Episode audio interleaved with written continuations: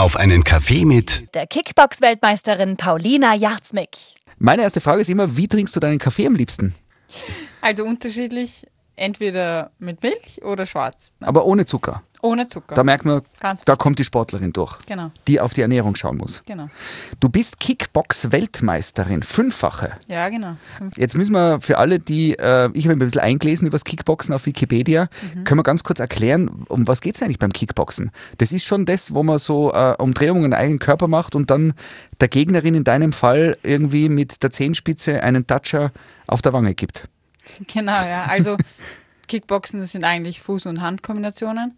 Und das ist so eine Mischung, oder entstanden ist es ja aus Karate ursprünglich und eine Mischung eigentlich Karate, Taekwondo. Und ja, und da geht es natürlich unterschiedlich je nach Disziplin darum, entweder mehr Punkte zu erreichen oder jemanden K.O. zu schlagen. K.O. zu schlagen.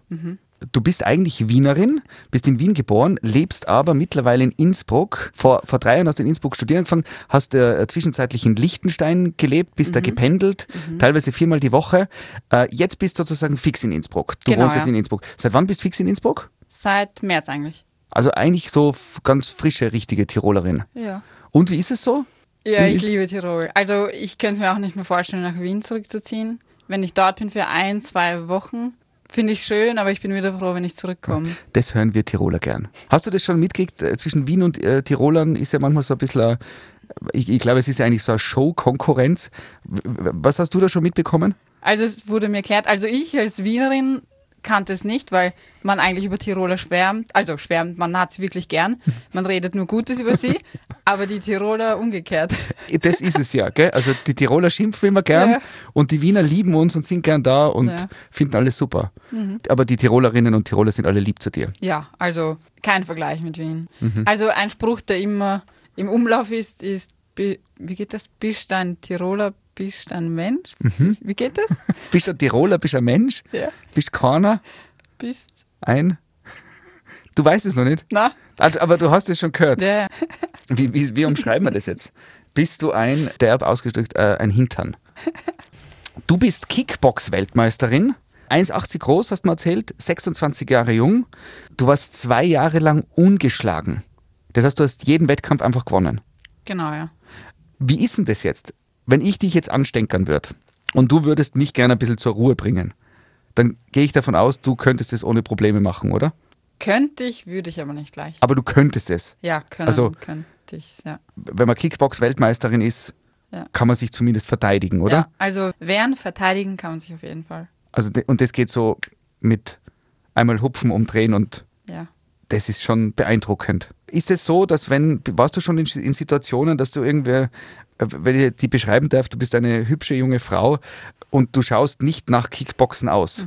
Also wenn man dich sieht auf der Straße, denkt man vielleicht, du bist Model, aber nicht, dass du Kickbox-Weltmeisterin bist. Warst du schon in Situationen, wo du den Leuten dann gesagt hast, hey Jungs, passt bitte echt auf, weil ich bin Kickbox-Weltmeisterin. Also glücklicherweise war ich nie in so einer Situation. Was ich aber glaube oder was wirklich mal Bedeutung ist, wie man auftritt. Also was ich auch über die Jahre gemerkt habe, sind oder ist, dass wenn Menschen Kampfsport trainieren über einen längeren Zeitraum, dass sie auch an Selbstbewusstsein gewinnen und du trittst automatisch anders auf. Und wenn ich jetzt jemanden überfallen möchte und er ist wirklich mit Brust nach vorn, Kopf nach oben, also wenn er jetzt so durch die Straße geht, würde ich den wahrscheinlich nicht angreifen, wie wenn einer mit einer Opferhaltung durch die Gegend geht. Also, Also, du strahlst so viel Selbstbewusstsein aus, dass du sogar in deinem bisherigen Leben auch nie mit irgendwas konfrontiert worden bist, wo du das sozusagen sagen hättest müssen oder jemanden Nein. warnen müssen. Nein. Was ja auch irgendwie cool ist, dass ganz viel sich eigentlich im Kopf abspielt wieder, oder? Aber ich denke, wenn ich in, einer, also in so einer Situation wäre, würde ich nicht gleich handgreiflich. Also ich, ich würde wahrscheinlich nicht handgreiflich sein, Ja. denke ich. ja, weil das ja gefährlich sein Ja. würde, auch für den Gegner, Ja. oder? Für den potenziellen. Genau, ja. Wenn ich mir jetzt so vorstelle, Kampfsporthelden im Fernsehen in Hollywood, dann gibt es sicher Chuck Norris zum Beispiel, Jean-Claude Van Damme, Bruce Lee, natürlich ganz um. Haben die irgendwas mit Kickboxen zu tun? Gibt es von denen irgendeinen, wo man sagt, der wendet auch Kickboxing an? Also direkt Kickbox nicht, aber es sind alles eigentlich die Techniken, die wir auch verwenden. Also dieselben Hand- und Fußtechnik, genau. Also du könntest dich äh, mit Chuck Norris im Ring treffen. Wie, wie wäre das dann, wenn du gegen Chuck Norris kämpfst? Ich meine, das ist jetzt auch schon mittlerweile alter, alter Mann. Du als Frau gegen einen Chuck Norris, würdest du zumindest ihm Chancen einrechnen oder ist das unfair oder wie wäre das? Hm, ich denke nicht. Ich meine, natürlich ist das Alter entscheidend, aber viele, die schon lange dabei sind, haben einfach ein sehr gutes Auge. Mhm. Und da kannst du trotz jungem Alter und guter Kondition dann eigentlich trotzdem auch verlieren. Also du hättest Respekt vor Chuck Norris? Ja, definitiv. Aber du würdest dich trauen? Ja, trauen würde ich mich das auf jeden Fall. Ja. Du würdest mit Chuck Norris in den Ring gehen? Ja, das, für mich, für, das ist für mich eine Motivation, eine Herausforderung. Jemand, der ja halt gut ist. Das war auch, als ich angefangen habe, immer meine, meine Motivation, die, die gut sind zu schlagen. Das war für mich herausfordernd und ich habe mich immer mit denen messen wollen. Du hast jetzt schon bei mir Heldenstatus, weil ich, weil ich jetzt jemanden kennengelernt habe, wo ich weiß, der wird gegen Chuck Norris im Ring kämpfen. Sehr cool. ähm, es hat in deinem Leben einen unglaublichen Einschnitt gegeben. Du warst erfolgreiche Kickboxerin, äh, fünffache Weltmeisterin und plötzlich hast du eine Diagnose bekommen, die eigentlich so schlimmer gar nicht geht, oder? Mhm. Genau.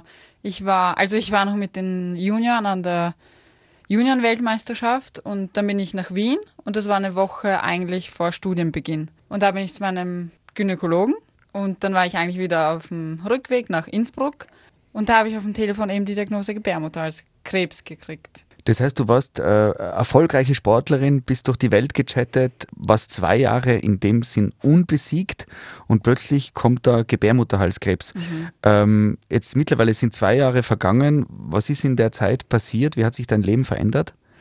Also von den Therapien her, ich hatte am Anfang eine Bestrahlung mit einer leichten Chemo. Also es war wirklich von Montag bis Freitag Bestrahlung.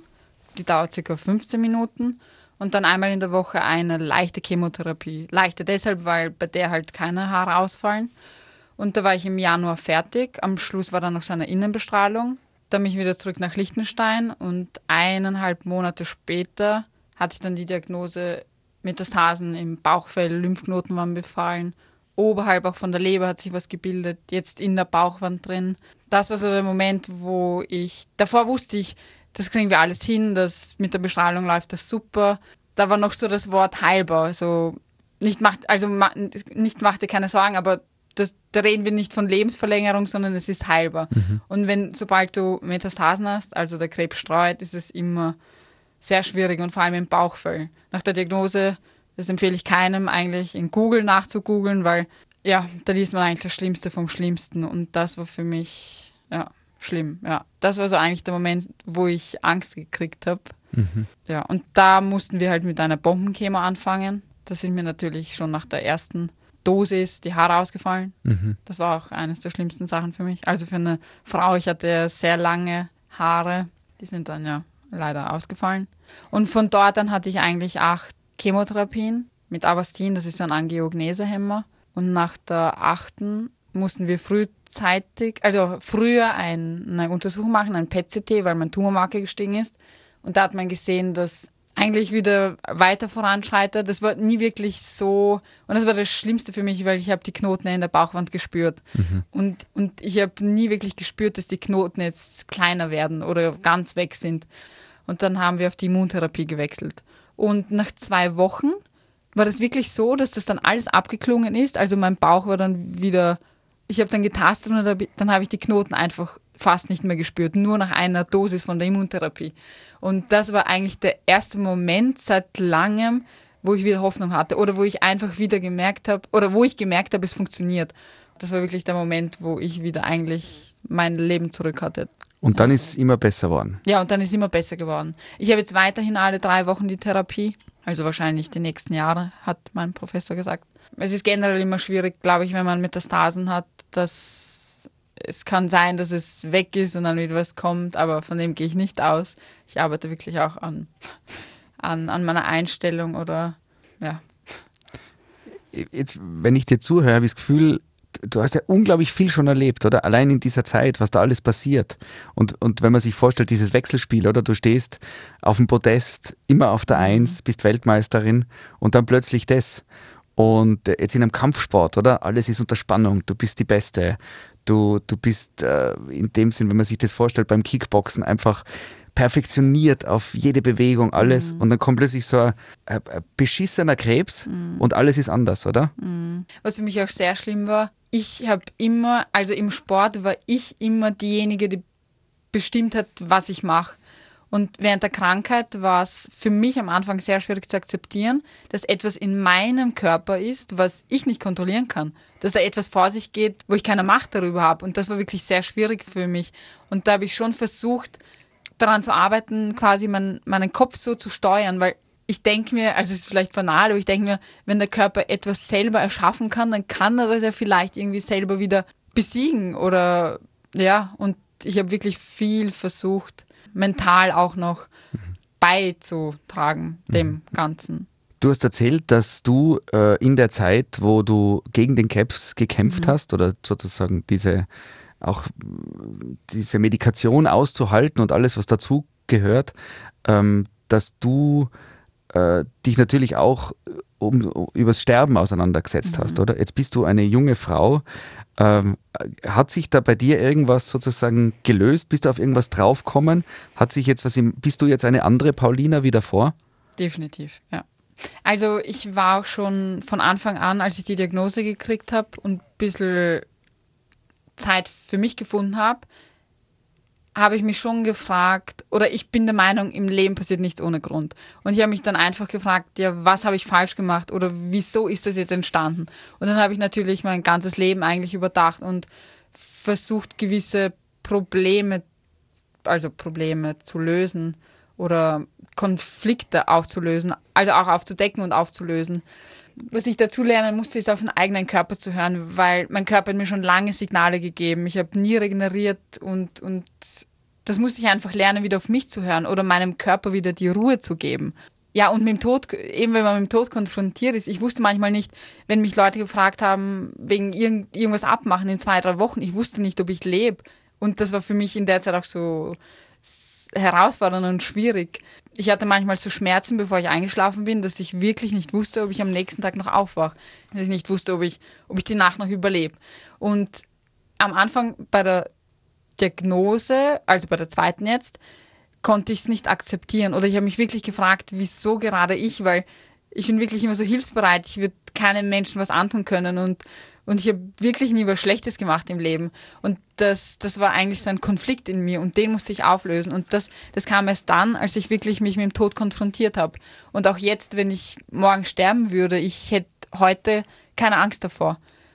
Und ich finde, das sollte viel früher sensibilisiert werden. Ich habe das Gefühl, die Menschen leben so, als ob sie unsterblich wären. Irgendwann mal kommt einfach der Zeitpunkt, jeder von uns wird einmal sterben. Und man sollte einfach darauf vorbereitet sein.